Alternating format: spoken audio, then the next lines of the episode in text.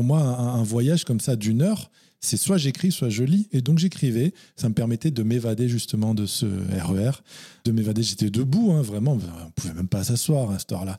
Donc debout, écrasé comme une sardine, avec mon téléphone et en train d'écrire un roman. Je m'envoie des, des mails en fait. Et euh, voilà, et il y a très très peu de corrections, presque rien. C'est-à-dire que ce que j'écrivais là, c'est ce que tu lis dans le livre à, à 80, 98%, on va dire. Ça me sortait comme un G qui était, euh, je dis pas parfait, qui était comme je le voulais et comme il a été publié. Voilà.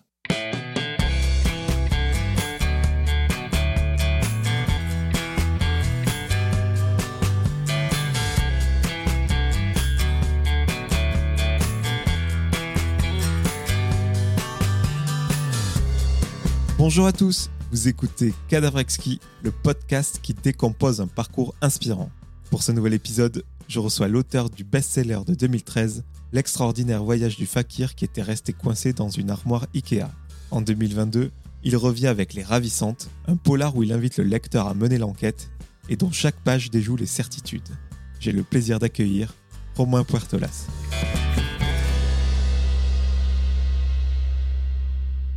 Salut Romain, Bonjour Jordan, comment vas-tu? Ça va très bien et toi? Ça va super. Ben, merci de participer surtout à ce podcast Cadavre Exquis, podcast dans lequel je décompose des parcours inspirants. Et je suis vraiment euh, content de te recevoir car nous sommes croisés en 2014 à la librairie Priva où tu venais parler de ton livre L'extraordinaire voyage du fakir qui était resté coincé dans une armoire Ikea.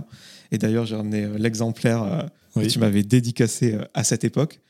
Et je te remercie d'autant plus parce que j'ai vu que tu avais pris l'avion de bonne heure ce matin. Oui, voilà, de, de- de bonheur, oui. Alors avant de parler de ce nouveau roman, Les Ravissantes, euh, paru chez Albin Michel, euh, qui nous accueille aujourd'hui, j'aimerais qu'on passe en revue un petit peu ton parcours. Et pour bien planter le décor, je voulais savoir tout simplement où est-ce que tu es né et où est-ce que tu as grandi? Alors, hmm, bon, ça va, c'est une question assez facile. Je suis né à Montpellier euh, le 21 décembre 1975 et euh, j'ai vécu euh, mon enfance dans plusieurs endroits puisque ma mère, je vivais avec ma mère, elle était militaire et donc elle devait, elle était mutée chaque, chaque 4 années, 5 années, 10 années. Et donc voilà, j'ai vécu à Montpellier jusqu'à mes 10 ans. Et ensuite, je suis parti à Valence.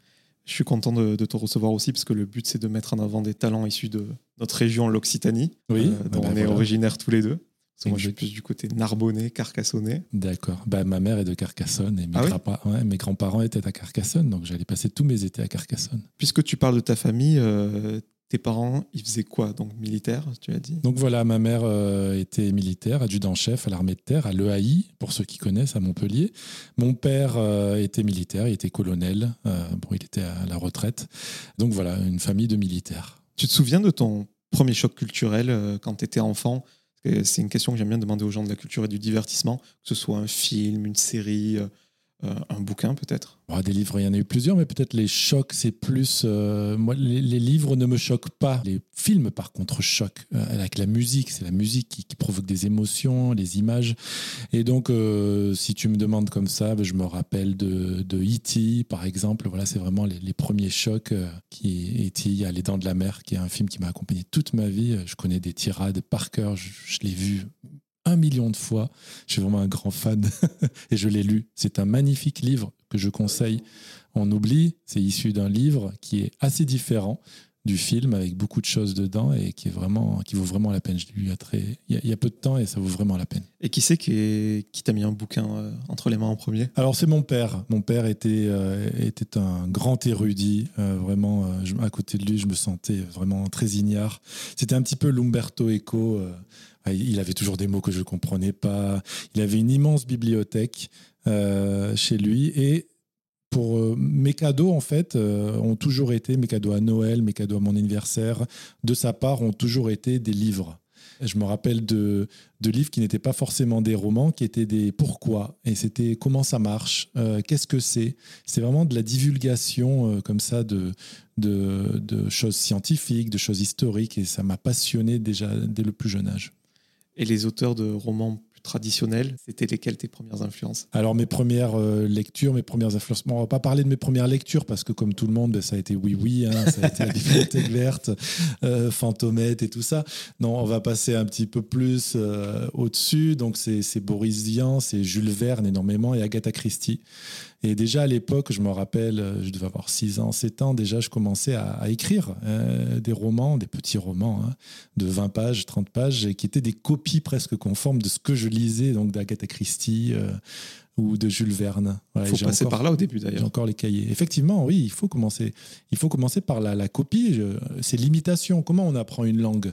Eh bien, en, imitant ses parents qui la parlent. Eh bien, pour l'écriture, c'est exactement pareil. Comment on commence à écrire? Eh bien, en copiant euh, les autres écrivains. Je vais parler plus de ta personnalité, de ton caractère. Quand je te vois là devant moi ou quand je regarde tes publications sur Instagram, tu as l'air d'être quelqu'un de toujours très heureux. Euh, est-ce que déjà petit, tu avais toujours ce même état d'esprit, cette même joie de vivre euh? Euh, oui, je suis issu d'une famille vraiment où le positivisme, du côté de ma mère, hein, pas de bon père, du côté de ma mère, on a vraiment un gène du bonheur. Mon grand-père était, était une personne de très positive, très heureux. Il, avait, il était cheminot. Il n'avait pas un métier qui était, il avait un métier qui était assez dur à l'époque.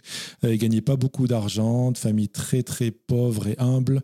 Et pendant la guerre, il a été fait prisonnier par les Allemands, mais il te racontait ça avec un sourire, il te racontait ça comme s'il ne s'était pas rendu compte de la portée de ce qui avait été sa, vie ou de, des événements par lesquels il, est passé.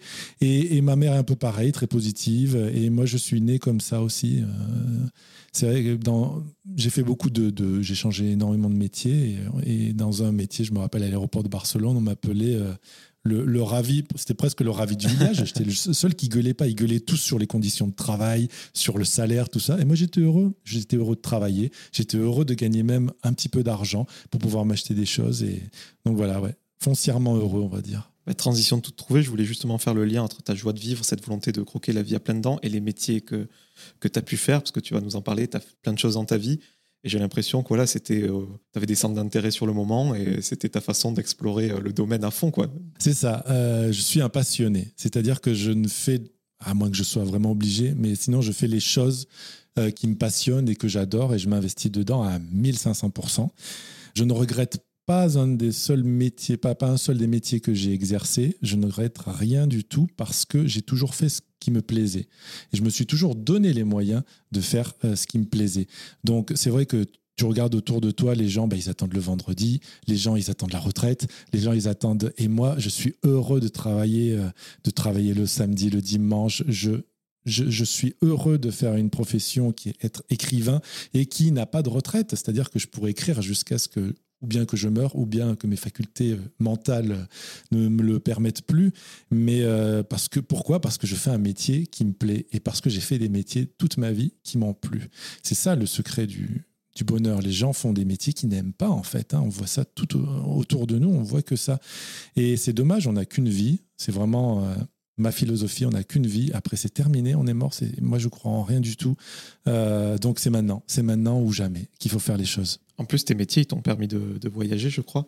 Tu as bossé en Espagne euh, au contrôle aérien, euh, nettoyeur de machines à sous en Angleterre. C'est pour mêler l'utile à l'agréable. Il y a le boulot, mais il y a aussi l'apprentissage des langues. Euh. C'est ça. C'est pas les boulots qui m'ont fait voyager, c'est moi qui ai, qui voyagé et qui ai donc trouvé des boulots dans ces pays-là. En fait, je suis quelqu'un de très, comme je disais, de passionné, de très, comment dire ça, de très curieux. J'ai plusieurs études, par exemple. Je ne me suis pas cantonné à, une seule étude. Trois maîtrises, euh, j'ai plein de diplômes. Pourquoi? Parce que j'adore, j'adore découvrir des choses et des mondes. Et je n'ai pas peur aussi, à chaque fois, d'abandonner ce que j'ai eu, d'abandonner les acquis et de recommencer à zéro dans un domaine que je ne connais pas du tout. C'est pour ça que j'ai changé de, profession. Tous les deux ans, euh, je m'ennuyais puisque j'avais tout fait à fond, j'avais vraiment fait le tour de la question, et donc, hop, je me passionnais pour autre chose, et euh, soit je passais un concours euh, national, soit je, passe, je faisais encore des études et je me lançais dans, dans, une nouvelle carrière. Voilà, il ne faut pas avoir peur de, bah, de, de, tout abandonner et de recommencer. Et l'écriture, elle suivait ton parcours en parallèle, mais tu ne t'imaginais pas une seconde pouvoir en vivre. Oui, voilà, l'écriture et la lecture surtout, c'est des choses qui m'ont accompagné toute ma vie. Je n'ai jamais eu besoin de rien si ce n'est d'un livre. Depuis tout petit, euh, j'étais enfant unique, effectivement, j'avais des amis, hein, comme tout le monde, mais quand tu es tout seul à la maison avec ta maman euh, et qu'elle fait sa vie, ben, tu fais quoi? Ben, tu, ben, Moi, j'avais, j'avais la lecture qui était une autre vie possible. Et c'est un livre, j'ai toujours des livres sur moi, partout. Je, Euh, soit j'écris, soit je lis. C'est vraiment les, choses qui m'ont accompagné toute ma vie. Et, donc voilà. Et maintenant, je suis écrivain. Non, jamais j'aurais pu, jamais j'aurais pu imaginer ça, jamais. Parce que pour moi, c'était pas un métier écrivain.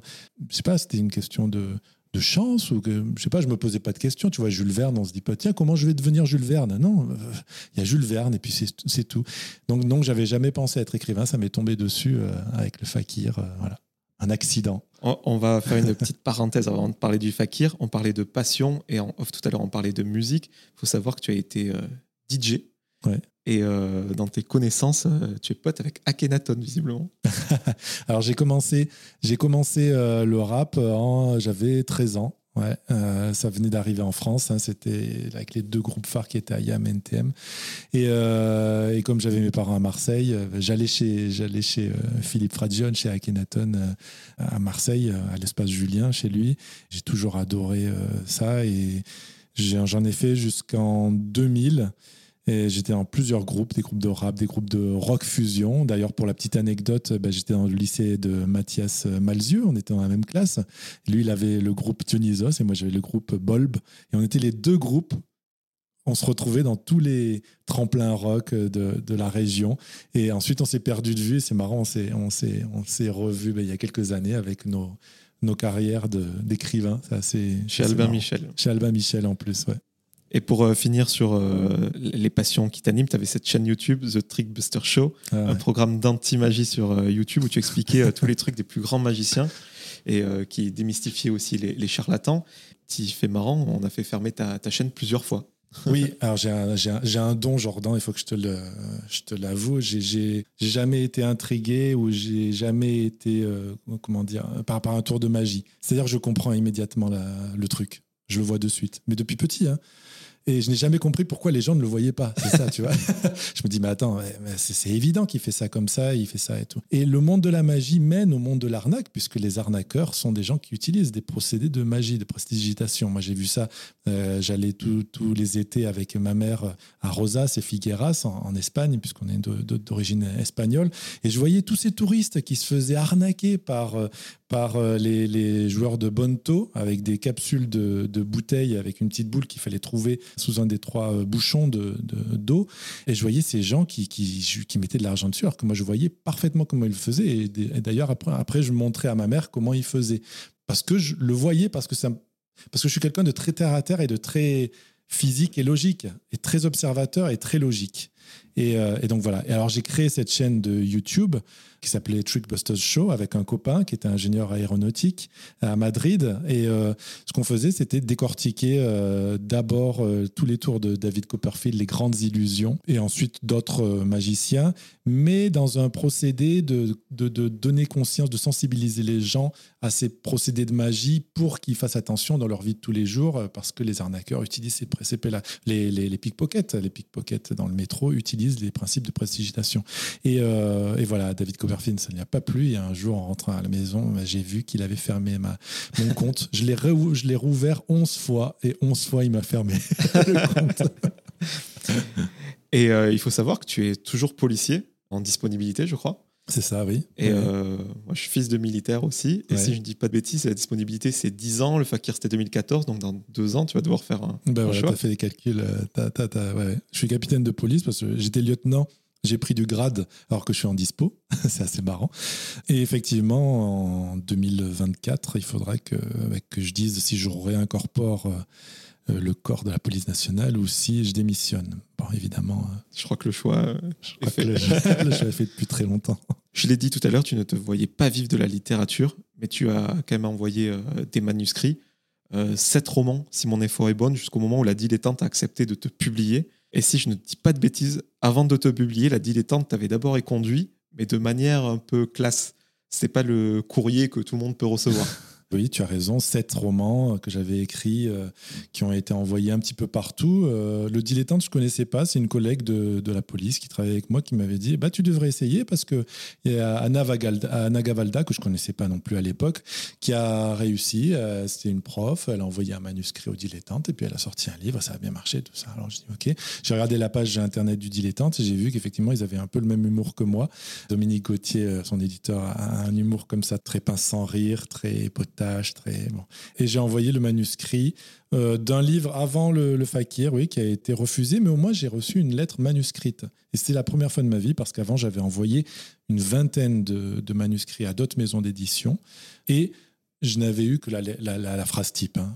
Euh. Il y a une phrase type qui était euh, dactylographiée. Voilà. Et là, j'avais vraiment l'impression qu'on avait, qu'on avait lu mon livre parce qu'il y avait des choses qui étaient écrites sur, sur mon livre et c'était écrit à la main. Je me suis dit, waouh, c'est bien.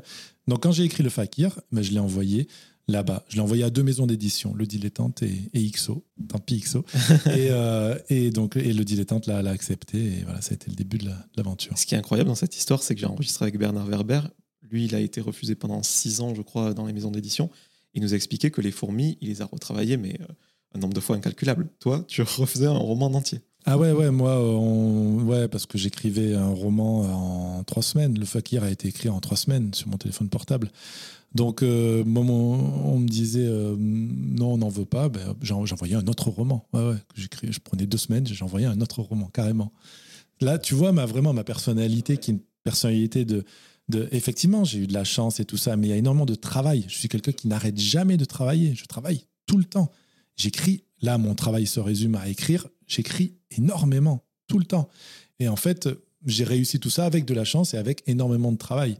Et je me suis jamais laissé, tu vois, on me fermait les portes, et ben je continuais à essayer d'en ouvrir d'autres. C'est ça. Rentrer par la fenêtre. Exactement. On ferme la porte, je rentre par la fenêtre. La suite, on la connaît. Ton roman euh, L'extraordinaire voyage du fakir, qui était resté coincé dans une armoire Ikea, est un carton, traduit dans près de 40 pays. Les droits ont même été vendus avant qu'il ne sorte euh, en France. Et ce qui est fort, c'est que dans ton livre, euh, ton personnage va écrire lui-même un livre qui devient un best-seller.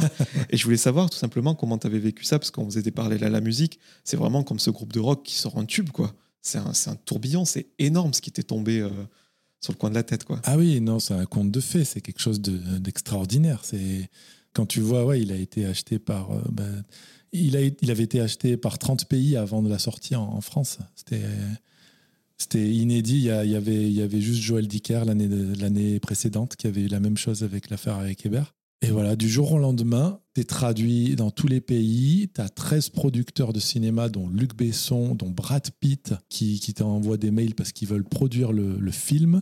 Tu as la pièce de théâtre, tu as la BD, tu as le livre audio, euh, avec Dominique Pinon, qui d'ailleurs gagné le, livre audio de 2014. Tu as tout ça du jour, au lendemain, quoi, enfin en quelques jours. Et tu as une stabilité financière aussi qui va avec, qui est assez impressionnante. Et euh, donc voilà, du jour au lendemain, bah, tu, dis bon, ben bah, bah, voilà, bah, j'arrête la police et puis maintenant, ben voilà, j'écris des histoires et je voyage. Parce que ce qu'on ne sait pas, c'est que, que tu es invité quand je suis traduit dans 50 pays, bah, tu n'es pas invité dans les 50, mais tu es invité dans, pas mal de pays. Donc tu passes ton temps à, voyager.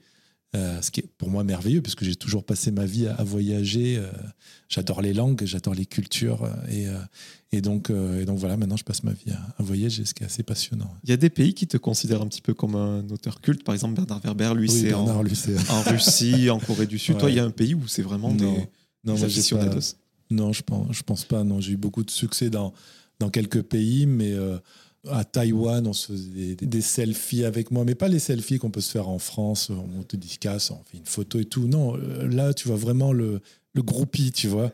Mais euh, je me suis toujours demandé si c'est parce que c'était moi, Romain Purtolaz, ou si parce que j'étais un écrivain occidental, tu vois. Tu te poses la question, tu dis, aussi bien ils me connaissent pas, mais tu vois, je suis un, je suis un écrivain dans un salon, ils ont l'impression que je suis une, une méga star et ils font ça pour ça. Voilà. Donc, j'ai jamais su. Et, euh, mais alors que Bernard, oui, lui, Bernard, il a, il a, lui, c'est un dieu, là, en Asie. Euh, Des statues, ah Ils le vénèrent, ils ont, ils ont des hôtels avec, euh, ils allument des bougies pour Bernard. T'es passé un peu vite là-dessus, mais moi je trouve ça quand même incroyable. Ce, ce premier roman, tu l'as rédigé sur ton smartphone dans le RER e à l'heure de pointe, quoi. C'est pas très conventionnel. C'est ça, dans le, dans, ouais, dans le métro 13 et le RER e A et B, j'avais une heure pour aller au travail. Euh, euh, je travaillais à l'Ocriest, qui est un office euh, central de la police nationale, qui est à Logne. Pour ceux qui connaissent, c'est en allant à Euro Disney, en fait. Donc tu voyages tous les matins avec des gens qui ont des, qui ont, avec, avec plein de touristes, et puis tu rentres le soir avec plein de gens qui ont, et des enfants qui ont des oreilles de Mickey. Voilà, c'est assez original. Et donc, moi, au lieu de perdre ce temps, euh, ce, à quoi faire Pour moi, un, voyage comme ça d'une heure, c'est soit j'écris, soit je lis. Et donc j'écrivais. Ça me permettait de m'évader justement de ce RER. Euh, de m'évader, j'étais debout, hein, vraiment. On pouvait même pas s'asseoir à cette heure-là. Donc debout, écrasé comme une sardine, avec mon téléphone et en train d'écrire un roman. Je m'envoie des, mails en fait. Et euh, voilà. Et il y a très très peu de corrections, presque rien. C'est-à-dire que ce que j'écrivais là, c'est ce que tu lis dans le livre à, à 80, 98%, on va dire. Ça me sortait comme un G qui était, euh, je dis pas parfait, qui était comme je le voulais et comme il a été publié. Moi qui prends le métro tous les matins et tous les soirs, tu parlais de livres audio. C'est ce qu'il faut faire. non, je vais pas écrire un prochain best-seller, mais euh, les livres audio, je recommande vraiment. Je trouve que ça apporte une, autre dimension au, roman. Moi, j'ai connu ça avec, euh, avec mes livres, avec donc, le, le Fakir, parce que je connaissais pas le livre audio, tu vois, à l'époque, je te, je te l'avoue. je connaissais pas du tout. Et, et donc, et après, bah, j'ai cru que c'était que pour les personnes qui étaient malvoyantes. Euh, et en fait, non, on m'a dit, mais non, euh, c'est fait aussi pour des, gens soit qui peuvent pas prendre le livre physiquement, qui conduisent. Il y a beaucoup de représentants de VRP euh, qui, lisent comme ça, c'est-à-dire en écoutant. J'ai dit, ah, mais c'est vrai, c'est vraiment pas mal parce que ça, ça permet à des gens qui ne pourraient pas lire et qui veulent lire de pouvoir lire en travaillant. Ça, c'est merveilleux, je trouve. Et puisqu'on parlait des autres pays, je voulais savoir comment se passait le processus de, traduction. Je crois que tu traduis toi-même euh, euh, en langue espagnole et je voulais, je voulais surtout euh, que tu nous parles comment tu traduisais les références, parce que tes livres sont, du moins les premiers, sont très ancrés dans la réalité. Il y a beaucoup de références. Dans le premier, par exemple, bon, il y a Ikea qui est une marque internationale, mais quand tu parles de Sophie Morceau, qui est Sophie Marceau, tu, les références peut-être qui parlent plus au français, comment tu fais t'adaptes au, au pays d'accueil ou tu gardes les références telles quelles Comment ça marche? Oui, alors pour euh, effectivement pour le, la langue espagnole, c'est ma femme et moi qui me traduisons. Si cette phrase est correcte. À nous deux, en fait, on est le, le ce que je dis toujours, on est le traducteur parfait. C'est-à-dire que moi, je suis français, ma langue native est le français, mais je maîtrise l'espagnol, et ma femme est de langue native espagnole, et elle maîtrise le français. Et à nous deux, on est le traducteur-interprète euh, parfait parce que euh, c'est toujours compliqué d'avoir les deux langues au même niveau. C'est très rare. Et nous, on a ça à, deux, quoi. Voilà, donc on se complète. Et effectivement, ce que je faisais à l'époque, c'était un procédé du, dilettante, c'était d'envoyer euh, une version annotée du livre un PDF annoté dans lequel j'explique peut-être les problèmes sur certains passages, sur certaines phrases, sur certaines références, euh, des problèmes culturels, des problèmes euh, linguistiques. Donc pour aider euh, le traducteur à, faire son travail. Parce que c'est vrai que les traducteurs, en général, vivent dans le pays d'origine, on va dire le pays cible de la langue. Pour moi, c'est-à-dire le français. On on va, prendre un traducteur polonais. Le traducteur polonais, il y a de fortes chances qu'il vive en Pologne alors il va avoir un niveau de français satisfaisant pour traduire des livres puisque c'est son métier, mais il va lui manquer toute la partie culturelle. Cette personne-là ne vit pas en France. Cette personne-là euh, n'entend pas l'argot qu'on entend, nous, euh, dans les rues ou qu'on regarde à la télé, des programmes, les tendances, les modes qu'il y a en France, tout ça. Donc, eh ben, il va lui falloir cette version annotée qui va lui dire ben, ouais, ça, c'est un programme télé qui marche bien en France. Il y a peut-être le même en Pologne, parce que maintenant, c'est vrai que les programmes télé, euh, l'espèce de réalité et tout ça sont assez euh, communs, globaux. Donc voilà, sinon, faire ça. voilà. Pour les traductions, il y avait une, une difficulté, puisqu'il y avait 13 jeux de mots sur le Ajat Achatroula Vache Patel, qui est le, le, le, fakir. Mais il fallait faire, des, des fallait faire 13 jeux de mots dans leur langue à eux. C'était assez compliqué. Tout à l'heure, tu parlais de, de, Jules Verne et euh, on sent que tu détournes la réalité, que tu inventes une vie dans laquelle toi tu t'amuses, tu voyages. C'est vraiment ta façon de se balader à moindre coût, euh, la littérature. Oui, c'est ça, exactement. Quand on dit bah je peux pas voyager parce que c'est vrai qu'un voyage dans les Maldives ou aller en Chine ou aux États-Unis, bah ça coûte, hein. ça coûte le déplacement, ça coûte l'hôtel, ça coûte euh, pour manger. Ben voilà, ben prenez un livre. Un livre, ça coûte rien du tout. Ok, si vous l'achetez quand il sort, ben ça coûte 20 euros. Mais si vous l'achetez en poche, ça coûte déjà 7 euros. Et si vous l'achetez chez un bouquiniste, ça coûte plus que 2 euros, voire 1 euro, voire 50 centimes. et c'est vraiment. Euh, et les livres, c'est des voyages, même quand c'est pas des livres où il y a du voyage. Bon, effectivement, le, le fakir, il y a un voyage. Dans Les Ravissantes, il y a un, il y a un voyage, puisqu'on part aux États-Unis en 1976. Mais dans tous les livres, il y a un voyage, un voyage culturel, il y a un voyage. Euh, on se met dans la vie de quelqu'un d'autre. Euh, et, c'est ça qui est merveilleux. Et vraiment pour pas cher du tout. Voilà. Et on se met aussi un petit peu dans ta vie, parce que dans chacun de tes romans, tu mets un peu de toi. Euh, moi, j'ai lu vraiment presque tous les premiers. Par exemple, dans le Fakir, euh, tu parles euh, de ton expérience à la police des frontières, mais euh, on sent que tu rentres pas franchement que le but, ça reste de passer un bon moment, que tu veux pas dénoncer, choquer, que chacun doit se faire son, son propre avis. C'est un peu ça, c'est Oui. un peu en sous-texte.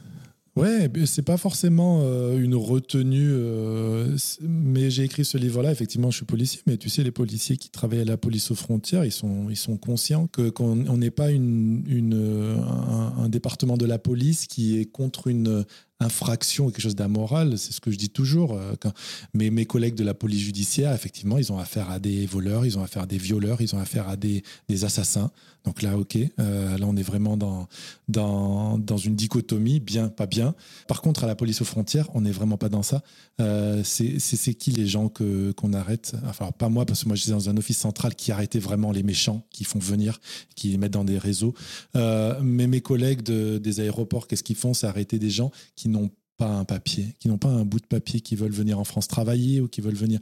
Voilà. Donc, il n'y a pas d'amoralité dans ça. Et donc, on en est conscient, du moins, moi, j'en étais conscient. Et j'ai écrit ce livre-là de manière très humaine. Euh, alors, ce qui est assez marrant pour la petite euh, anecdote, c'est que des gens ne savaient pas que j'étais flic quand, quand ils ont lu le livre et ils croyaient que j'ai travaillé dans des ONG ou à la Croix-Rouge et tout ça. Je leur disais, mais non, je suis policier, lieutenant de police et tout ça. Non, c'est pas vrai. Je disais, ben oui, mais on est des, on est des gens comme les autres. hein. Et puis pour moi, la force de ce roman, enfin, ce qui m'avait marqué à l'époque et euh, quand je l'ai relu, euh, c'est ce qui m'a sauté aux yeux aussi, c'est l'universalité du bouquin. Tu joues avec les stéréotypes, il y a plein de nationalités, puis il y a ce, ce message humain. Si on enlève les, les étiquettes, on, on est tous pareils finalement. Euh, Exactement, c'est exactement ça et c'est ma philosophie de vie. On est des êtres humains, euh, on a le même sang dans, dans les veines. si tu te coupes, bah, tu saignes pareil. Enfin, je veux dire, voilà. En dehors de, de notre couleur de peau, de, de- des religions, dehors de la culture et tout ça, on est les mêmes. Et, euh, et c'est pour ça que je voulais un- vraiment un roman très humain. Et j'utilise les stéréotypes, les clichés. Alors, les stéréotypes, les clichés ont toujours une part de vérité, il faut le dire, parce que euh, voilà, sinon on le dirait pas. Sinon, sinon ça ne deviendrait pas des stéréotypes. Donc, il y a une base qui est vraie, mais euh, et ensuite c'est exagéré ou pas des fois. Et, et j'aime beaucoup jouer sur ça et j'ai beaucoup aimé jou- jou- jouer sur ça et j'avais pas de tabou en plus puisque ce livre-là, je l'ai écrit pour moi dans le RER. Je savais pas qu'il allait être publié. Et d'un coup, tu vois ton livre partout et même au cinéma et tout. Et, euh, donc j'ai dit des choses que peut-être j'aurais pas osé dire si j'avais su que j'allais avoir un, public ou s'il qu'il allait être autant publié que ça. Voilà, donc là, il y a vraiment de la sincérité, euh, transparence 100%. Tu nous as parlé de l'ampleur qu'avait eu ce livre euh, dans ta vie professionnelle, euh, mais aussi euh, privée. Forcément, quand il faut passer à la suite, tu as un réservoir de lecteurs qui t'attend euh, assez important. Comment tu as négocié la suite? Est-ce que tu as eu une appréhension? Est-ce qu'au contraire, tu t'es dit, c'est la chance de ma vie, je vais pas me louper? Comment ça s'est passé dans ta tête? Euh, non, tu vois, si j'avais pu, euh, maintenant je ferais les choses différemment. À l'époque, je savais pas, et donc euh, bah, j'ai fait, j'ai écrit un livre. il était même écrit d'ailleurs, parce qu'il faut savoir que quand un livre sort, l'autre est presque déjà écrit. Il y a un tel décalage. Donc, donc j'avais l'autre qui était déjà écrit et qui était dans la même veine, un conte de fées et tout ça. Bon, il a eu moins de, effectivement, il a eu moins de de succès, beaucoup moins, on va dire drastiquement moins de succès, mais bon, C'était impossible de faire c'était de impossible de faire autant. J'aurais pu peut-être, mais, euh, mais je ne l'ai pas fait. Et donc, euh, donc voilà. Donc, euh, alors, tu vois, maintenant, ben, j'aurais mis un autre livre à la place. Voilà. Ouais. J'aurais mis Les Ravissantes, par exemple, tu vois, sincèrement, pour qu'on ait justement les, les- les deux aspects, quelque chose de totalement différent. Tu vois, j'ai fait dans la lignée et ça n'a pas été une bonne chose. Bon, en tout cas, je ne peux malheureusement pas parler de tous les livres qui arrivent par la suite, mais peut-être euh, un fil rouge entre tous les bouquins que tu as publiés, c'est ces personnages hauts en couleur que tu as mis euh, en héros, quoi, en personnages principaux. Et on fait le parallèle avec Jules Verne depuis tout à l'heure. Jules Verne, euh, il mettait que des étrangers en, personnages principaux de, de ses romans. Et toi, c'est plutôt des personnages fantasques ou plutôt des gens qui n'ont pas l'habitude d'être mis à l'honneur. Je pense bon, au fakir, forcément, c'est quand même pas commun de voir un fakir qui est le personnage principal d'une histoire. Agatha Christie, qui physiquement euh, répondait pas aux standards euh, que l'on voit dans les films ou dans la littérature de tous les jours. Dans un livre que j'avais adoré, un détective très très spécial, euh, plutôt un livre jeunesse, Mhm. où c'est un euh, Gaspard qui est atteint de, de trisomie. Ouais. C'est important pour toi voilà, de casser les codes? Ouais, c'était. Alors maintenant, non, parce que j'ai- j'ai- je suis passé à autre chose, mais effectivement, dans cette lignée-là, de ces livres-là, pour moi, c'était très important d'arriver avec, un, avec une personne, on va dire, peut-être différente, hein, même si c'est on est tous différents en fait, tu vois. Mais euh, on va dire une personne qui est considérée comme différente et que ça soit justement cette différence qui est sa force. Moi, je n'ai jamais aimé la victimisation. Je supporte pas les gens qui se disent euh, je peux pas avoir ça parce que je suis ça, je peux pas faire ça parce que je suis ça. Non, non, non. On a tous les mêmes chances. Et l'actualité nous le montre, tu vois, tous les jours. Euh, je veux dire, il y a des gens qui, qui, qui, viennent de quartiers défavorisés et qui arrivent dans les plus hautes sphères, que ce soit euh, de la politique, que ce soit d'autres milieux de l'entrepreneuriat. Euh, donc voilà, donc je supporte pas le discours de victimisation. Donc c'est exactement ce que je voulais faire passer comme message. T'es différent, t'es de cette couleur, t'es né sans bras, t'es né euh, voilà, es, bah, tu vas y arriver, tu vas, tu vas faire des choses extraordinaires et merveilleuses. En tout cas, c'est ma philosophie de vie. Et ces livres-là sont vraiment des parts de, de, philosophie de vie. Et comme tu dis, chaque personnage de ces livres-là est une personne très différente. Il y en a même un qui s'appelle Napoléon Bonaparte, c'est pour te dire. Et, donc voilà, c'est très important euh, pour moi de faire ça. Voilà. Maintenant, je suis passé à autre chose. Je pense que j'ai eu cette euh, période-là. Euh, voilà, j'en ai, j'ai assez fait de, de personnages comme ça ou en couleur et je suis passé à des choses, d'autres choses. Je trouve que la forme aussi euh, est incroyable euh, dans tes bouquins et je trouve que le, meilleur exemple c'est dans la police des fleurs, des arbres et des forêts où tu racontes une enquête qui mène un jeune inspecteur euh, de police à résoudre un meurtre et où après moult rebondissements et fausses pistes, il arrive l'ultime coup de théâtre comme le prestige dans un tour de magie. C'est important que pour toi, au-delà de l'histoire, l'enrobage soit particulier. Oui, et puis tu fais bien de parler de magie. Il y y a de ça, puisque j'étais un, un, trickbuster. et euh, il y a de la magie dans des livres que j'écris aujourd'hui, parce que je trouve un, truc, un, un, prestige, un truc final. Et en fait, il me faut apporter le lecteur, le tromper, le manipuler pour qu'il croit quelque chose possible et qu'en fait, euh, à la fin, il voit le, prestige, il, voit qu'il s'est complètement trompé. La forme est, très importante, elle est même primordiale puisque tout tient à, des mots de la langue française, tout tient à comment amener quelque chose et surtout à nos stéréotypes et à ce qu'on croit euh, d'emblée. Quand on dit quelque chose, on croit d'emblée quelque chose et c'est là que je joue et c'est là que tu te trompes en fait. Je t'ai mis là où je voulais que tu ailles et à la fin, je te dis, ah non, tu vois, il fallait penser à l'autre chose. Donc j'ai commencé avec la police des fleurs qui était une, une, erreur que j'ai faite moi, c'est-à-dire que j'ai mal compris quelque chose tout simplement. On m'a raconté le livre d'un copain, de quelqu'un qui est devenu un copain, et je dis ah super le livre, j'adore et tout. Et quand j'ai commencé à lire son livre, eh ben, c'était pas du tout ce que j'avais compris. Et je me suis dit ce que j'ai compris, je vais en faire un, un livre moi, et je vais en faire une histoire. Et ça a donné la police, la police des fleurs, des arbres et des forêts. Je voulais te parler aussi de ton style, toujours de ce début de carrière. Euh, on parlait tout à l'heure de bonheur, de croquer la vie à, plein dents. Et toi, j'ai l'impression que tu voulais un petit peu édulcorer le quotidien des gens qui mettent leurs lunettes roses, qui voient la vie, euh, voilà, tout simplement du bon angle. C'était un peu ça, tes premiers romans? Oui, c'était ça, mes premiers romans. C'était qui voient la vie euh, comme moi, on va dire. Essayé d'aider un petit peu les personnes qui ont plus de difficultés, bien que je me suis rendu compte après que je pense qu'on est d'une certaine façon et que c'est très compliqué. Tu vois, moi, je suis né comme ça. Mais euh, je pense que si, euh, si toi, t'es pas né comme ça et que pendant, pendant trois heures, euh, je t'explique ma philosophie de vie, tu vas repartir chez toi et tu vas continuer à voir les choses en noir parce que tu es né comme ça. Je veux dire, c'est, j'en suis arrivé presque à cette, tu vois, à cette conclusion-là. En tout cas, j'essaye. Voilà, j'ai essayé avec ces livres-là de d'édulcorer un peu la, la vie qui est vraiment pas. Moi, je regarde pas les actualités. Je suis quelqu'un qui vit dans une bulle. Je ne supporte pas parce que dès que j'allume la télé, c'est pour voir des, catastrophes partout. Donc je l'allume, j'allume pas, je regarde d'autres choses, mais je, ne regarde pas les actualités jamais parce que bon et, encore, j'ai tellement peu de foi presque en l'être humain que je me demande comment on est, toujours en vie. Sincèrement, les gens se demandent pourquoi il y a une guerre en Ukraine. Euh, et moi, je me demande, mais, mais pourquoi on est toujours en vie, tu vois? Euh, tellement l'être humain est merveilleux, mais tellement l'être humain porte en lui un gène qui est euh, la destruction. Et ça m'étonne toujours d'être euh, d'être en vie encore maintenant, quoi. Et qu'il y ait toujours une humanité. Dans un livre, tu disais pas d'ailleurs, j'ai quand même déjà vu là, il faut débattre et pas s'abattre. Oui, c'est ça. Ouais. Je crois, je crois que c'est dans dans Revive l'empereur, je crois, avec bah, le, phénomène djihadiste et les attentats et voilà. Oui c'est des gens qui ne savent pas débattre, tout simplement. Normalement, les choses s'en tiennent à la parole, c'est tout. On n'est pas d'accord. On n'est pas d'accord. Les gens, personne n'est d'accord sur rien. Euh, si on se flingue tous pour ça, euh, voilà. Donc c'est pour ça que ça m'étonne toujours, tu vois, qu'on soit toujours en vie, quoi. Si je parlais voilà du personnage, des styles, etc., c'est que pour moi, ton œuvre, c'est une œuvre à 360. J'ai l'impression que tu prends vraiment soin à ce que tous les aspects soient soignés.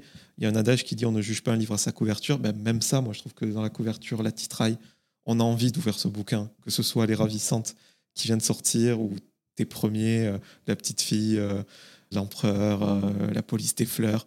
Tu fais attention à tout ça. Oui, alors moi je suis un fétichiste du livre, donc depuis petit, j'aime le livre, j'aime le livre pour ça comme objet, c'est-à-dire que moi je peux pas lire un livre sur un téléphone ou sur une tablette et tout ça parce que je suis un collectionneur, je suis un bibliophile, c'est-à-dire qu'il me faut le livre. En plus, moi, il me faut la première édition et puis là, il me faut qu'elle soit dédicacée par l'auteur. Enfin, je suis vraiment assez compliqué. Donc, chez moi, j'ai des, voilà, j'ai des Jules Verne, des Agatha Christie, euh, dédicacés euh, en première édition. Voilà.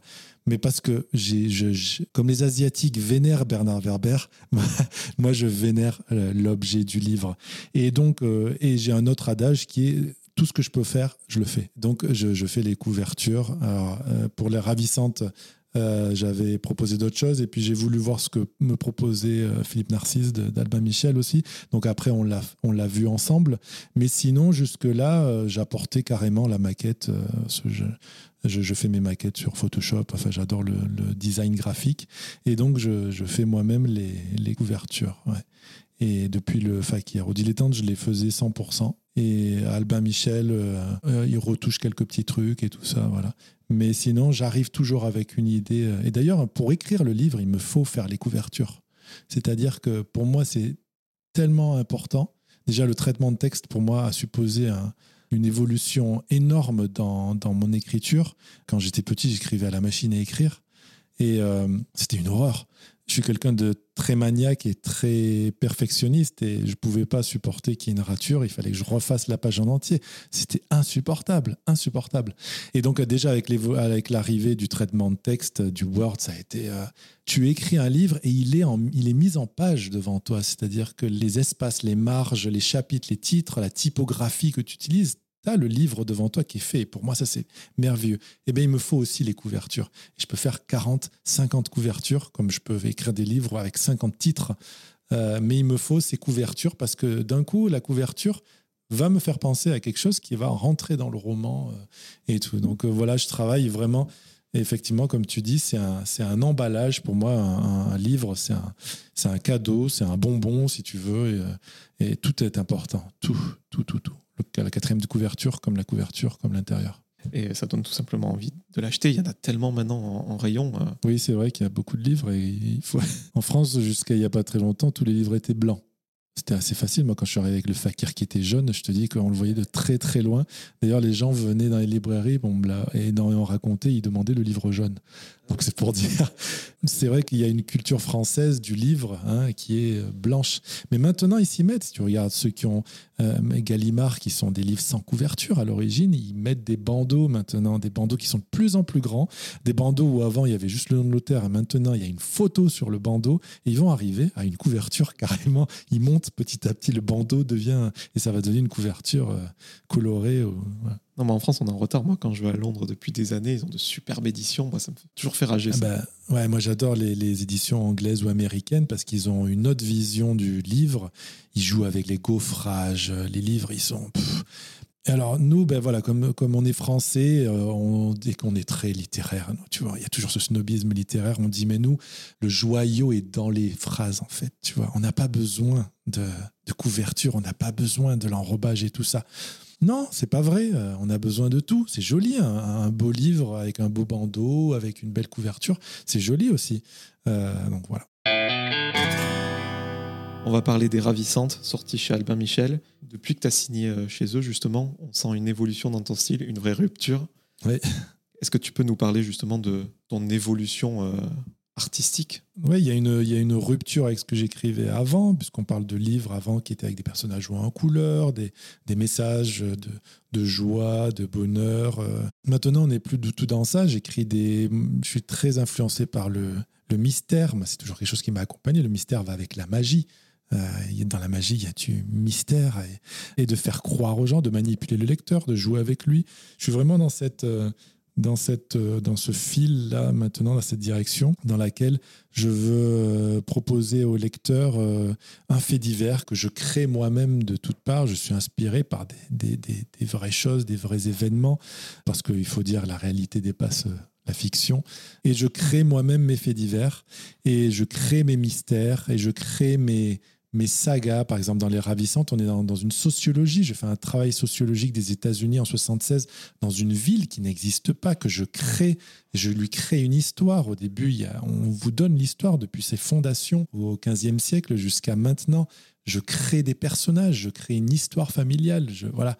Euh, je suis vraiment dans la construction de, d'une ville, d'une histoire, d'un pays. Euh, J'aime beaucoup ça et mettre le lecteur et le propulser dans, dans ce monde-là que j'ai construit rien que pour lui. C'est un décor, un décor d'Hollywood. Et à propos de décor, tes précédents bouquins, tu l'avais dit à l'époque sur euh, ton téléphone portable, donc pas que le fakir, mais ceux qui ont, qui ont mmh, suivi. La police des fleurs a été écrite dans le village de Puerto Las. Tu as beaucoup raconté cette histoire euh, et j'adorais. Et Les Ravissantes, je crois que c'est le premier roman que tu écris chez toi, à la Villette Fakir, à Malaga, là où tu habites. Oui, celui-là, il a été écrit euh, oui, presque 100% euh, chez moi, dans mon studio de musique, même en, euh, dans un studio noir. Et il a pris beaucoup plus de temps aussi. On voit une vraie évolution, bon, déjà au niveau du, du style, au niveau de. le style est un peu plus recherché. j'ai toujours écrit comme ça, mais sauf que dans les livres que j'ai publiés avant, je voulais un style naïf dans le fakir ou dans La petite fille qui avait un nuage grand comme la tour Eiffel. Je voulais un style très naïf, très accessible. Euh, je misais tout sur l'action, je misais tout sur le voyage ou sur la philosophie. Euh. alors que maintenant, eh je reviens aux essences, je reviens à, la belle phrase, je mets des subjonctifs. Je suis passé au subjonctif imparfait déjà depuis, depuis quelques romans. Euh, c'est toujours une rupture, tu sais, c'est la rupture du subjonctif imparfait. Et, et puis maintenant, mes livres sont très complexes euh, au niveau de la narration. On n'est quand même pas, par exemple, Joël, Joël Dicker, elles sont très complexes quant à la structure. Il y a des flashbacks. Il y a, moi, je ne sais pas comment il fait. Je ne pourrais pas le faire. Je ne euh, je, comprends pas. mon intelligence ne va, pas, ne va pas aussi loin. Mais lui, il fait cinq jours avant, six jours après, trois jours après, trois jours après. Euh, moi, non. Mais j'ai quand même mis beaucoup de complexité par rapport à ce que j'écrivais avant. Et donc maintenant, je ne peux plus écrire un livre en, un mois. Il me faut beaucoup plus de, de temps euh, parce qu'il y a cette, cette, complexité pour euh, manipuler le lecteur. Et, voilà. Et je suis content parce que ça marche. Là, les premiers retours, personne n'a vu le truc, tout le monde est tombé dedans. Euh, et ça a marché et les gens ont beaucoup aimé. Donc voilà, je suis, je suis très content quand je réussis à, à, faire mon coup, on va dire. Puisqu'on parle euh, des ravissants depuis tout à l'heure, est-ce que tu peux nous le pitcher ce livre pour savoir de quoi on parle? Alors, bien, ça se passe en 1976 aux États-Unis, dans un petit village qui s'appelle Saint-Sauveur, qui est en Arizona, à la frontière avec le Mexique. Et euh, on est dans une petite ville jusque-là très paisible, sauf qu'il y a un an, une secte, la secte des sauveurs, s'est installée aux abords du village dans un entrepôt euh, de pain, un ancien entrepôt, et avec un gourou qui s'appelle Emilio Ortega, qui est mexicain et qui croit parce qu'il l'a parce qu'il a il l'a eu directement de Dieu hein, il a rencontré Dieu un soir et euh, qui lui a dit réunis euh, réunis le maximum de personnes que tu que tu veux dans les murs de ta communauté et ils seront sauvés euh, du grand incendie que je prépare. Voilà. Qu'est-ce qu'on a dans cette, dans entre ces murs? Ben, On a tous les hippies du monde entier qui, qui viennent là. et voilà. Alors ça, ce n'est pas vu d'un bon oeil par les habitants de cette ville qui était jusque-là paisible. Bien entendu, ces gens qui viennent racaillent entre guillemets, il y a de tout, il y a des anciens taulards. Bon, ça, ça entraîne eh bien, des, des rixes dans la ville, ça entraîne des, des, vols, ça entraîne des viols. Donc les gens, voilà, ne sont pas contents. Mais alors, euh, la cerise sur le gâteau, c'est la disparition de trois enfants, trois adolescents dans ce village. Et euh, là, les mères des disparus, n'en pouvant plus, vont vraiment mobiliser la population contre la secte parce que maintenant il y en a marre. Elles sont persuadées que eh bien, euh, ces enfants ont été euh, captés par la secte. Et parallèlement à cela, on a eh des, des lumières la nuit euh, qui survolent la ville et qui correspondent à, à, la philosophie de cette secte qui croit que justement les extraterrestres vont venir pour les sauver en vaisseau spatial pour, dire, pour aller à d'autres planètes parce que le monde va s'éteindre très rapidement. Donc voilà, on a beaucoup de mystères. Qu'est-ce qui s'est passé? Quelle est la vérité? Ça me donne envie de le relire. et tu parlais du style tout à l'heure. Et ce qui est fou, c'est que c'est plus sérieux et surtout, euh, on a l'impression que c'est plus plausible alors que ça, tu l'as écrit, inventé pardon, de toutes pièces. Oui, c'est sérieux, effectivement. C'est pas absurde, c'est dit de manière très sérieuse, même grave, parce que c'est un, un, phénomène, euh, un événement qui est très grave, que j'ai effectivement construit et je me demande même s'il n'est pas arrivé. D'ailleurs, c'est tellement plausible, c'est tellement réaliste et il est arrivé tellement pire que je me demande si ça n'est pas arrivé. Et sinon, c'est très réaliste et ça pourrait très très très bien arriver. La rupture aussi, euh, on parlait des personnages tout à l'heure. C'est ce personnage de, l'inspecteur, Liam Golden. Euh, as déjà euh, shérif, ouais, c'est un shérif, pardon. Tu as déjà écrit euh, sur des policiers et tout à l'heure on parlait que tu mettais en avant des personnages pas conventionnels, peu communs. Par exemple, à l'époque, tu te serais refusé de, faire un policier divorcé euh, qui vit avec trois sous, bedonnant. Euh. et là, tu tombes dans quelque chose de peut-être plus traditionnel, j'ai envie de dire. Ce qu'on voit un petit peu plus dans les films. Oui, voilà, j'ai cru que tu allais me dire que le shérif était haut en couleur aussi. Non, non, non, non, non, non, effectivement, non, non, le, shérif, c'est un shérif, euh, c'est un shérif normal, on va dire. Euh, euh, alors, il a un assistant qui, lui, bah, s'épanouit, qui a une femme et qui va avoir un enfant et tout ça, parce que parce qu'il n'y a pas que ça dans la police des divorcés alcooliques, ce qui est, ce qui est colporté toujours par les séries parce que c'est toujours plus facile à, amener.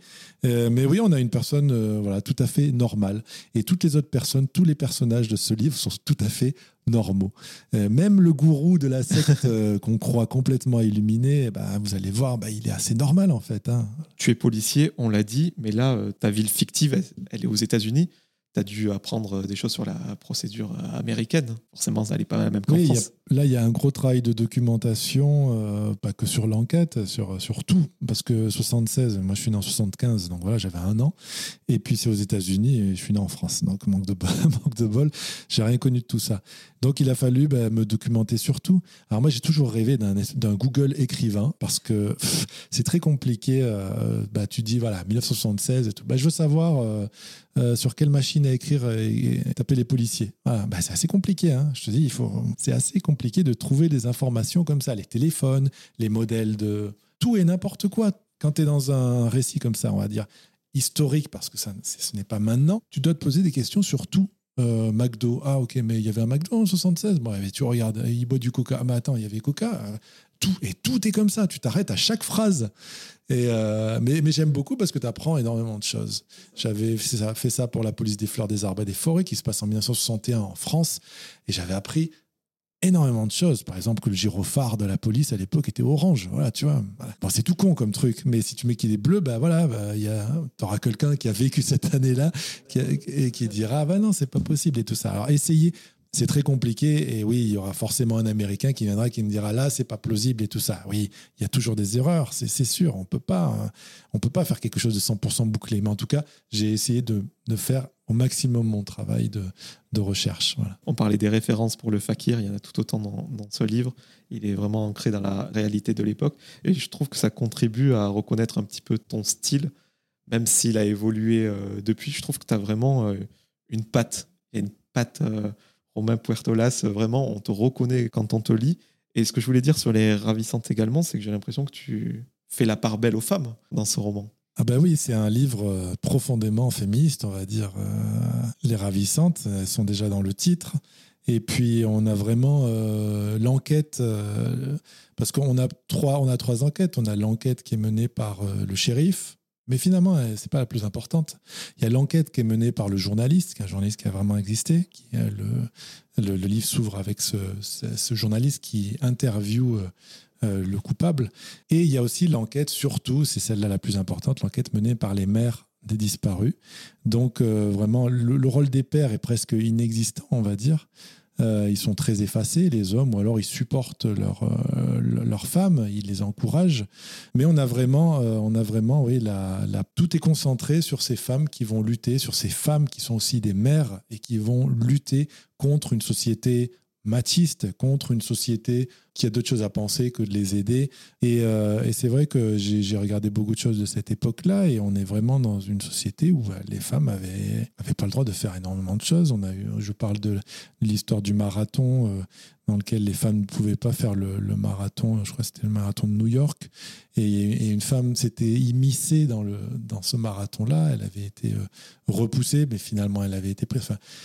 Ce qu'on ne donnait pas aux femmes, j'essayais qu'elles le reprennent elles-mêmes. Voilà. Donc c'est des femmes fortes, puissantes Et euh, voilà, je voulais un petit peu. Et ça, c'est quelque chose que j'ai toujours fait dans mes livres c'est corriger le monde, c'est corriger les injustices. Et là-dedans, on peut dire que c'est l'injustice que j'ai corrigée. Je t'ai dit, le titre, il est magnifique, mais c'est vrai qu'on connaît euh, Ravissante plus euh, sous forme d'adjectif. Comment tu as eu l'idée de le transformer en nom et de l'utiliser en titre? Eh bien, bon, là, on va rester assez superficiel parce qu'il y a, y a des clés dans, dans, dans le titre. mais euh, je voulais jouer sur tous les. Oui, sur le participe présent, sur le nom. Alors, c'est comme ça que, que d'adjectifs, elles sont devenues. Euh, c'est devenu un substantif puisqu'on décrit, c'est ravissant, ce sont les mères des disparus, on ne dévoile rien en disant cela. Mais pourquoi ce titre? Pourquoi tout ça? Je préfère laisser au lecteur le soin de le, le découvrir. Parce que le titre, il n'est pas aussi long que ce que tu as pu faire avant, mais ouais il est euh, tout aussi magnifique. Euh, donc vraiment, ce fameux emballage est respecté.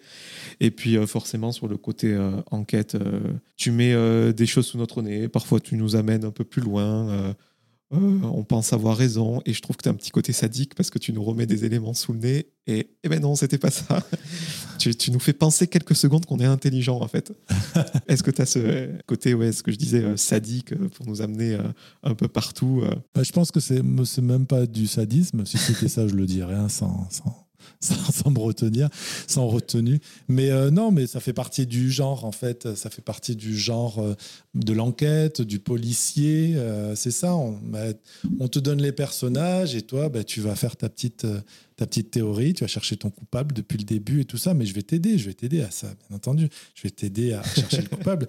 D'ailleurs, à la fin, tu vas trouver trop de coupables, et, sauf, sauf le bon. C'est ça le, c'est ça le jeu. il faut en dire assez, il faut en dire beaucoup, mais pas trop. Tout est dans le dosage et c'est vraiment à faire avec des pincettes parce qu'il y a, il y a toujours ces fins que je prépare, prépare et ces rebondissements et, et, tout est vraiment dans le travail avec des pincettes euh, sur ça. Mais je m'amuse, je m'amuse énormément. Est-ce que tu as un cercle restreint de bêta lecteurs à qui tu fais lire les livres pour voir si ça marche justement ce twist? Oui, j'ai appris qu'il y a très peu que ça s'appelait des bêta lecteurs effectivement. pour moi, ouais, c'est des copains qui lisent euh, les livres. Euh, oui, j'ai, on va dire que j'ai cinq, euh, à peu près cinq personnes. Ouais. Et c'est nécessaire parce que parce que si justement je vois que ça marche sur les cinq, je me dis bon ben c'est bon mais il y a toujours quelqu'un qui voit quelque chose avant ou qui voilà. Et donc ça me permet de faire des corrections comme ça. Par exemple, pour Sous le parapluie d'Adélaïde, qui est mon livre précédent, j'ai un copain qui est capitaine de police, euh, qui m'a énormément aidé pour la police des fleurs, puisque pour les années 61 justement, euh, pour la police, et qui a vu le truc euh, à la deuxième page. Alors personne ne l'avait vu sauf lui, et donc il m'a dit ce qu'il avait mis sur la piste. Et donc, euh, j'ai corrigé en fonction de ça. C'est ça, c'est avancer par correction, comme disait Descartes, hein, par erreur corrigée.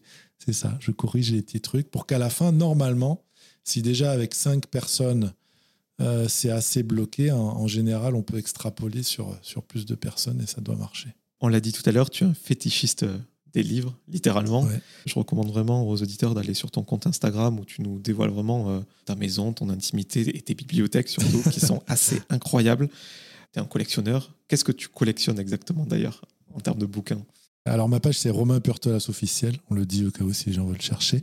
Euh, je collectionne euh, je suis assez ouvert quand même à tous les livres que j'aime, hein, des auteurs que j'aime, euh, des personnes que je rencontre. Il y, a même des livres qui sont auto-édités, des, des, des, livres qui n'ont pas été publiés, qui sont juste auto-édités en 200, en 200 exemplaires. Euh, mais y a, je, donne une énorme valeur à, ça. En plus, je me dis peut-être peut-être que dans 10 ans, cette personne euh, sera un grand écrivain et j'aurai, moi, l'auto-édition de ça. Pour moi, l'auto-édition, c'est merveilleux. J'ai des, des auto-éditions de, de, personnes qui sont maintenant très connues. Et, euh, et pour moi, c'est un, un, trésor d'avoir ça. Donc voilà, c'est oui, c'est des livres, c'est des premières euh, éditions euh, dédicacées par l'auteur. Ce que je peux faire maintenant depuis 2014, puisque j'ai la chance de pouvoir rencontrer à peu près tout le monde, on va dire. Et donc, euh, donc voilà, il n'y a, pas très longtemps, par exemple, j'ai rencontré Vargas Llosa, qui pour moi, c'est quand même c'est un prix Nobel. Euh, c'est un vieux monsieur, mais c'est une légende vivante. A des légendes vivantes comme ça, et j'ai réussi à lui faire signer tous mes livres que j'avais en première édition de lui. Pour moi, c'est quelque chose de, de merveilleux. J'accorde énormément d'importance à ça. Pas forcément à la valeur, c'est des livres qui valent énormément d'argent hein, dans les. Dans les Ventes aux enchères dans les ventes aux enchères, j'ai des Jules Verne, j'ai des tout ça, ça, ça coûte énormément d'argent. Mais c'est pas ça qui me, moi je vois pas la valeur la pécuniaire de ce que je fais de cette bibliothèque là. Après, c'est mes enfants qui en hériteront et qui feront comme tout le monde, ils vendront tout. euh, ils vendront tout. J'espère pas sur eBay. Je leur mets des notes. Je mets des notes dans les livres. Attention, ce livre-là vaut. Eux, peut-être, leur donneront une, une, valeur pécuniaire. Moi, pas. Moi, je me fous. Effectivement, il y a des livres qui valent énormément d'argent et tout ça. Et tu dis, bon, c'est un investissement. Euh, mais c'est pas ça. Moi, je les vendrai jamais, ces livres-là. C'est des morceaux d'histoire, en fait. Et plus quand c'est des personnes que j'ai rencontrées, je me dis, bah, ces personnes-là, j'ai été avec eux cinq minutes ou j'ai été avec eux trois jours. Ou... Et pour moi, c'est ça, c'est ce petit morceau d'histoire, ou savoir que les livres qui sont derrière moi, de Salman Rushdie, de Françoise Sagan, de Hergé, euh, sont dédicacés, ils ont été touchés par eux, par Jules Verne, et, de les avoir là derrière moi. C'est juste ça, c'est ce, avoir chez moi un morceau d'histoire. C'est ça, exactement. C'est de savoir que Jules Verne a pris ce livre-là, l'a dédicacé pour son ancien employeur à la bourse. Celui que j'ai, c'est de, de Achille Aigri, et qu'il est là chez moi. Voilà, c'est, j'ai un morceau du mur de Berlin, tu vois, c'est comme avoir ça, avoir un morceau d'histoire. Donc voilà, voilà ce que ça signifie pour moi. Et c'est quoi ta plus belle pièce de ta collection euh, Vraiment euh, celle pour laquelle tu as le plus d'affection, d'amour même? Bon, d'amour, je sais pas, mais l'amour, c'est plutôt pour les personnes. Mais, euh, mais Vraiment, ta maison brûle, tu dois en sauver un. ah, oh, c'est compliqué ça. Non, c'est trop dur. Je pourrais pas prendre une décision en, en quelques secondes. Ce serait impossible. mais je veux dire, je suis émerveillé d'avoir euh, d'avoir les, les, livres de Michel Houellebecq signés par lui. C'est toujours c'est quand c'est des personnes comme ça qui sont très dures. Euh, bon, je les je l'ai mangé avec lui, on s'écrit. Euh, des personnes qui sont comme ça très difficiles à, voir, on va dire, c'est pas des personnes qui signent en salon. Tu vois, il y a Patrick Modiano, il y a y a lui, il y a, y a des personnes qui ne signent jamais en, salon et que tu ne verras jamais ce qui donne énormément plus de valeur. Et quand tu les rencontres et quand tu partages avec eux et tout ça, donc euh, voilà, c'est ce genre de, de, de livres. Tu vois, j'accorde peut-être plus d'importance à mes, à mes livres de Michel Houellebecq euh, dédicacés qu'à mon Jules Verne signé. Pourquoi? Parce que ben, Jules Verne, malheureusement, j'ai pas pu le rencontrer. Je l'ai acheté dans une vente aux enchères qui a son histoire dans ma vie, cette, cette histoire de cette vente aux enchères où j'ai été. Mais l'autre, ben, j'ai rencontré, euh, j'ai rencontré l'auteur. Donc il y a toujours ça, peut-être. Euh, on le voit, c'est une euh, grosse passion, sans doute très prenante. Et tu parlais tout à l'heure de ta femme et là de tes enfants. Je voulais savoir comment ils vivaient ton entourage, cette passion dévorante euh, et éventuellement les bénéfices que, que, ça avait sur eux, parce que j'ai vu que tes enfants, ils lisaient beaucoup. Euh, comment voilà, ta passion impacte ta famille? Alors ma passion, tu parles de, de des bouquins, de, du livre, de la lecture, métier même, ou de l'écriture. Ouais, c'est ça, de tout mélanger. Parce que les livres, voilà, c'est ton métier, c'est aussi euh, beaucoup de murs dans ta maison. Est-ce que ça les intéresse? Est-ce qu'ils sont curieux? Est-ce que vous travaillez un petit peu ensemble? Enfin, je, sais pas. Ouais, bon alors déjà, c'est vrai que ma passion, ma maison a été construite, euh, la Villa Fakir a été construite pour héberger des livres. Hein. Il n'y a, que des étagères chez moi. Parce que j'ai pas que des livres, j'ai des objets aussi. Je suis très, euh, je dis, je suis très fétichiste, c'est très collectionneur. J'ai des objets, j'ai des fakirs dessinés par, euh, par, par plein de personnes connu. Euh, je, ça m'amuse, j'ai une, une, collection de, de Philippe. Guéluc, Amélie Nothomb. Ouais, voilà, je demande à tout le monde de me dessiner des fakirs. Tu vois, c'est des pièces uniques. Ils ont dédicacé des millions de livres, mais ils ont fait un fakir. Même si ça se, si ça vaut rien au niveau pécuniaire et tout ça, mais ils ont, ils ont dessiné un fakir pour moi. Voilà, ça c'est énorme. Donc effectivement, moi j'ai une passion dévorante pour, euh, pour le livre. Je viens avec des, j'ai une valise là, je viens avec des livres. Et je repars avec des livres. Je, je, je, voyage avec des 30 kilos de livres à chaque fois. Parce que ça conditionne ma vie. Des salons, je vais dans des salons. Des fois, je vais dans des salons rien que pour, euh, rien que pour rencontrer des gens que je voulais rencontrer. J'apporte tous leurs livres depuis Malaga et tout ça. Enfin, c'est des histoires. Des histoires ah, pour qu'ils dédicacent tout euh... Pour qu'ils dédicacent tous mes livres. Ouais. Et ben, comment ben, Ils n'ont pas le choix, on va dire. Hein, ma pauvre femme qui. qui doit subir ça. Non, mais je pense qu'elle aime et puis elle sait. Comme on disait, c'est un investissement. C'est comme avoir des tableaux euh, de mettre chez soi. C'est pas à collectionner. C'est pas, tu sais, les collections, c'est des trucs débiles. Je, crois que c'est une maladie hein, de collectionner des choses. Il y a, des, gens qui collectionnent malheureusement des trucs débiles et sans valeur, qui ne valent rien du tout. Mais ils ont cette maladie, on va dire, parce que c'est une maladie, hein, d'avoir ça et d'avoir tout de la série. Niveau financier, ça ne vaut rien du tout et c'est de l'argent, c'est beaucoup d'argent qu'ils investissent dans ça et qui n'aura jamais de retour. Bon, moi, quand même, c'est des investissements, ça coûte de l'argent, mais ça, ça, après, ça en vaut dix fois plus. Il y a un marché vraiment de l'art sur, le, sur les livres qui est, qui, est, qui est assez gigantesque. Donc voilà. Donc ma femme sait que, bon, ok, c'est pas de l'argent qui tu vois et puis il y en a beaucoup je reçois beaucoup de livres que j'achète pas énormément de, de, de livres qu'on m'envoie Merci aux auteurs. Et mes enfants, euh, en fait, euh, tu sais, il faut pas forcer les enfants. Tout le monde veut des enfants qui, qui lisent. Hein. Tout le monde veut ça. Sauf que personne lit, on va dire. Si tu lis pas, tes enfants vont pas lire, à moins d'être nés comme moi et comme d'autres enfants. C'est-à-dire que moi, ma mère, elle, ne lisait pas, je l'ai jamais vu avec un bouquin. Et ben moi, je dévorais des livres. Bon, mais c'est plus rare. Le truc normal, c'est que tes enfants te suivent par imitation. Et donc, soit si tu lis, ben moi, ils me voient lire toute la journée ou écrire, ben, qu'est-ce qu'ils font? Ben, Ils lisent aussi. Euh, Mais ils ont leur période. Là, ils sont en train de lire moins. Là. On est en train de négocier maintenant. C'est leur mère qui leur dit Vous lisez une heure, vous avez droit à une heure de télé. Euh, on est vraiment dans des gros chantages comme ça pour qu'ils lisent. Tu parles de télé. Euh, la lecture est tellement une passion dévorante que tu regardes pas de séries, je crois.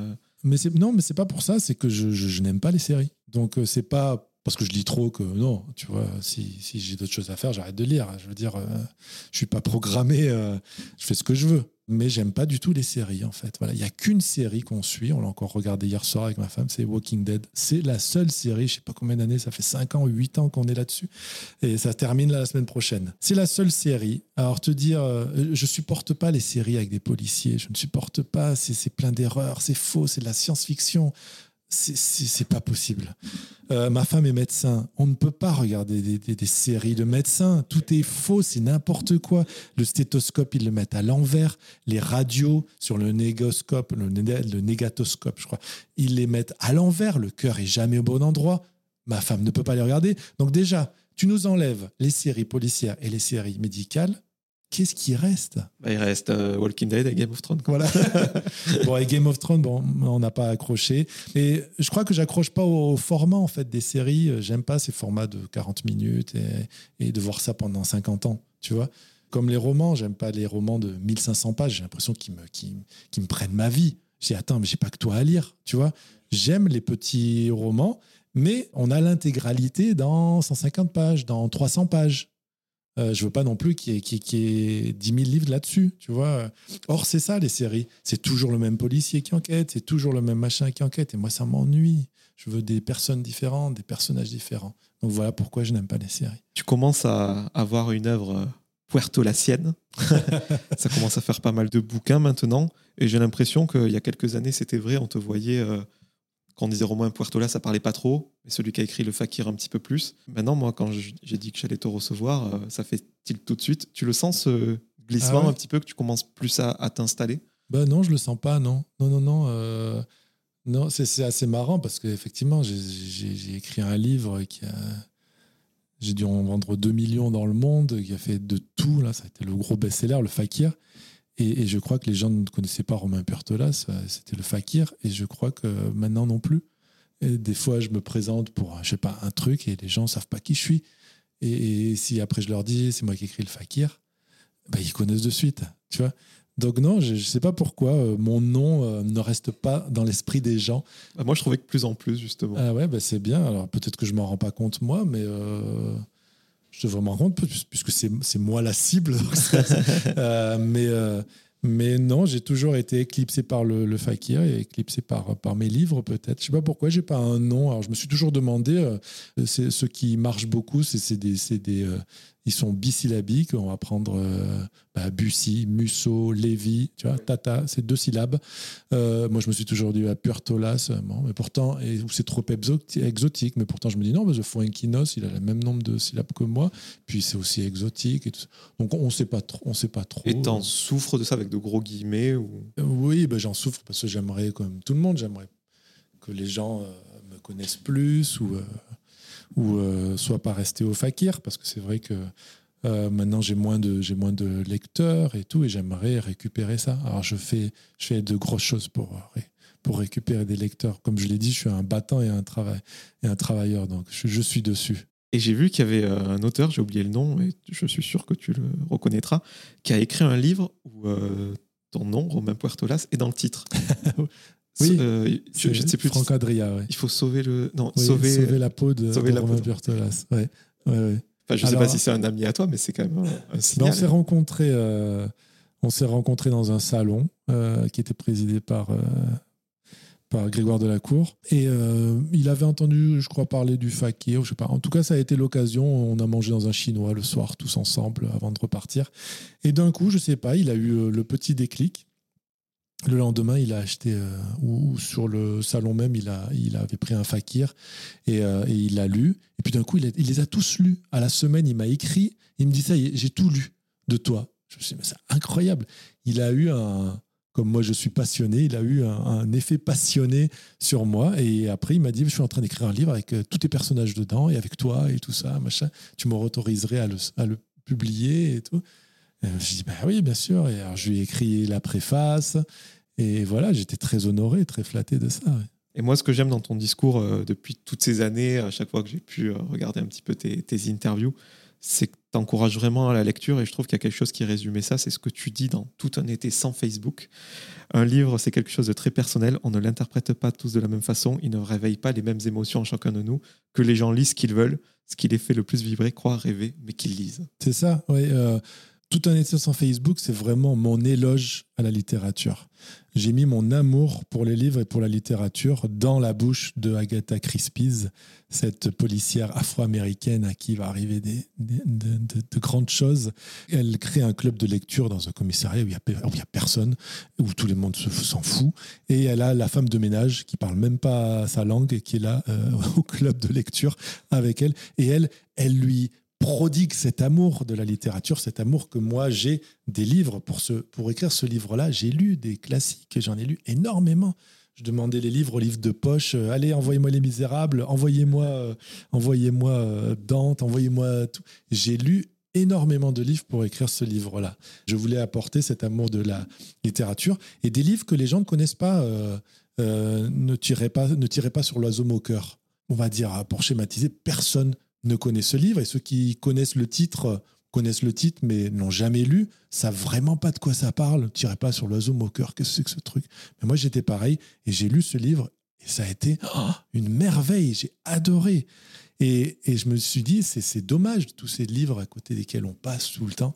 Et euh, donc j'ai voulu apporter, je fais des petits résumés euh, pour, pour apporter ça aux, lecteurs. Et évidemment que chacun lise euh, ce qu'ils veulent. Pour moi, euh, la lecture, c'est comme la masturbation. Pour moi, c'est un plaisir intime. Moi, je suis pas dans les clubs de lecture, dans les trucs. J'offre très rarement des livres, j'offre les miens parce que j'en ai, euh, voilà, mais j'offre pas de livres parce que, et moi on m'en offre pas forcément non plus, je veux dire des, des, des, amis intimes, parce que c'est très, très personnel la lecture. Les goûts sont très personnels aussi, on a nos goûts, on, a, on peut découvrir des choses, mais, mais, mais voilà, je trouve que c'est un plaisir solitaire et voilà. Mais tu as raison, et ce que je voulais vraiment véhiculer, c'est que les gens peuvent lire ce qu'ils veulent, ils n'ont pas à rougir de... C'est déjà bien de lire, tu sais. Moi, je suis content que. bon, moi, j'avais lu, à, à l'époque, j'avais essayé, on va dire, de lire Harry Potter. Je voyais tout le monde avec Harry Potter. J'habitais en, en Angleterre. Bon, ben, j'ai vraiment pas aimé, j'ai abandonné parce que je me suis dit, bon, ben, c'est pour les enfants. euh, Enfin, c'est pas mon, c'est pas mon truc et tout ça. Mais c'est c'est merveilleux ce qu'elle a réussi à faire euh, pour que les enfants lisent. Donc, ça, c'est merveilleux. hein. Bravo. Tout à l'heure, tu as dit que quand un livre sortait, euh, le suivant était déjà prêt. Oui. Est-ce que c'est le cas pour toi? Les suivants. Les J'écris suivants. énormément, j'écris trop. Non, mais Sans nous dévoiler euh, de quoi ça va parler, mais c'est c'est prêt à combien de pourcents le suivant? Ouais, ben là, j'en suis à hier soir, j'en étais à 90%. J'ai presque terminé un livre que j'avais abandonné à l'époque et qui est sur un mystère, un fait divers que j'ai. Alors là, je lui ai mis des retournements. Là, j'en ai pas mis qu'un. hein. Là, j'en ai mis plein. J'en ai j'ai mis plein de twists parce que j'adore ça. Tu sais que j'ai été drogué il y a pas très longtemps. J'étais drogué au twist après la police des fleurs. Je ne pouvais lire que des livres qu'avec des twists. Il y en a très peu, très très peu. Parce qu'il me manquait ce truc de m'être fait complètement balader, mais complètement. Et quand je parle de twist, je parle pas de, de, retournement de situation, parce que ça, il y en a. Non, un twist, c'est quand tu as lu tout un livre où on t'a dit tout le livre un truc, mais que toi, tu n'as pas écouté, qu'à la fin, on te dit, bah alors, tu n'as pas écouté, c'était ça. Et là, tu dis, non Et ça te fait une claque. C'est ça, le twist. Et moi, c'est ça que j'essaie de faire avec mes livres. C'est la claque à la fin. C'est oh putain merde. L'effet waouh. Voilà, l'effet waouh. Ouais. Et, euh, et c'est, il y en a pas beaucoup des livres comme ça. Et j'ai, tout lu. Et donc maintenant, et ben j'ai, voilà, dans, dans, le livre que j'écris euh, là, que j'ai bientôt terminé, ben, j'en ai j'en ai mis plein en fait pour me faire plaisir et pour essayer de faire plaisir aux, aux lecteurs. Un feu d'artifice. Quelques petites questions en rafale pour terminer cet entretien. Je voulais savoir si tu avais une routine matinale incontournable. Non. Je déteste la routine. Donc non, à part, à part me lever, euh, faire le lit et déjeuner, euh, voilà, tout le reste est improvisation. Tout à l'heure, tu m'as dit que tu étais incapable de choisir un livre de ta collection. On parle de Jules Verne depuis tout à l'heure. Peut-être pas ton préféré, mais je voulais savoir s'il y en avait un pour lequel tu avais un affect particulier en ce moment, que tu as peut-être relu ou que tu considères comme le meilleur. Alors c'est dur de considérer comme le meilleur, mais voilà. Euh, bon, euh, sorti de Le Tour du monde en 80 jours et de 20 milieux sous les mers, qui sont de grands livres, moi j'ai adoré euh, Les tribulations d'un Chinois en Chine. C'est d'ailleurs l'un de mes titres préférés, on va dire, de la littérature. J'adore ce titre. C'est une merveille ce titre. J'aurais adoré écrire un livre avec ce titre-là. Est-ce que tu as une peur irrationnelle? Non, le seul truc dont j'ai peur, bon, euh, sorti qu'il arrive quelque chose à ma famille, à mes enfants, bah, voilà. Mais bon, c'est pas une peur, tu vis pas avec ça tous les jours. Euh, la petite peur, c'est les, serpents. Je n'aime vraiment pas les serpents. Mais, mais maintenant, il y en avait un, tu vois, chez moi. Euh, et bon, il était petit, tout ça. Et, mais tu vois, ça m'a, ça m'a, ça m'a presque rien fait. Mais je supporte pas les cobras là, ou, les serpents qui te crachent du venin directement. je, je, crois que j'en, verrai jamais de ma vie, mais, mais voilà, les najas le Naja, le Cobra, là, non, je porte pas ça. Ta ou tes lectures du moment Parce que je crois que tu lis plusieurs livres à la fois. Ouais, bah alors là, je suis en train de terminer El Héroe Discreto, donc le héros discret, peut-être s'il a été traduit comme ça, de Mario Vargas Llosa. Et là, je viens de, je suis en train de le terminer, mais entre temps, j'ai j'ai terminé hier, euh, lequel j'ai lu, à Le Réveil de Laurent Gounel, que j'ai bien aimé. Euh, et là, ce soir, euh, je commence le Paris-Briançon de, de Besson, que j'ai trouvé tout à l'heure en première édition dans un relais. C'est rare, j'adore ces, ces trucs-là. Je prends celui de dessous, la pile, parce que c'est des fois une première édition. Alors, les trois dernières questions. Est-ce que tu aurais une personnalité à me recommander, que ce soit un de tes amis ou non, et ce, quel que soit son degré de notoriété, pour que j'invite euh, dans mon émission et qu'on déroule son parcours avec comme on l'a fait ensemble avec toi? Ah, Bon, quelqu'un de connu, tu as Joël Dicker. J'y travaille. je lui dirai. Je lui, dirai que, que c'est très bien. Donc voilà. Bon, lui, ça va au niveau notoriété, ça te va? Oui. Bon. Question un peu philosophique. À qui aimerais-tu dire pardon? Bon, à ma femme. Pardon.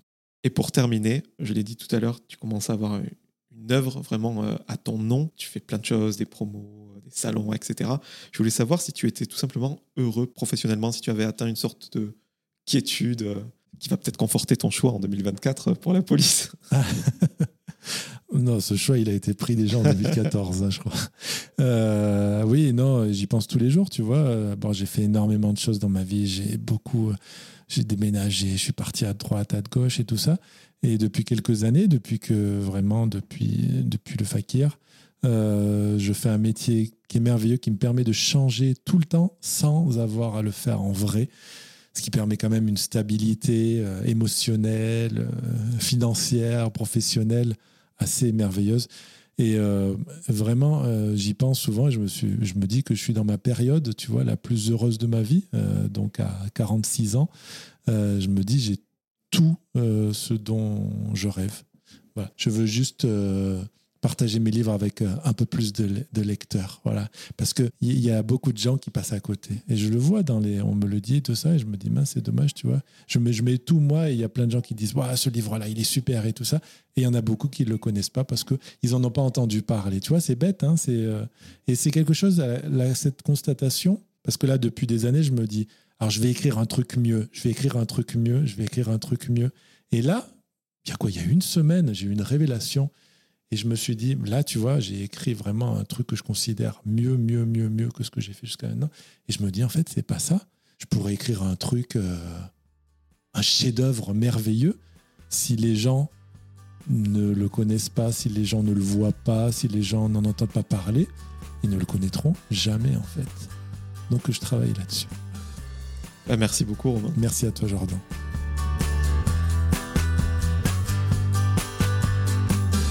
Merci à toutes et à tous d'avoir écouté cet épisode avec Romain Puertolas.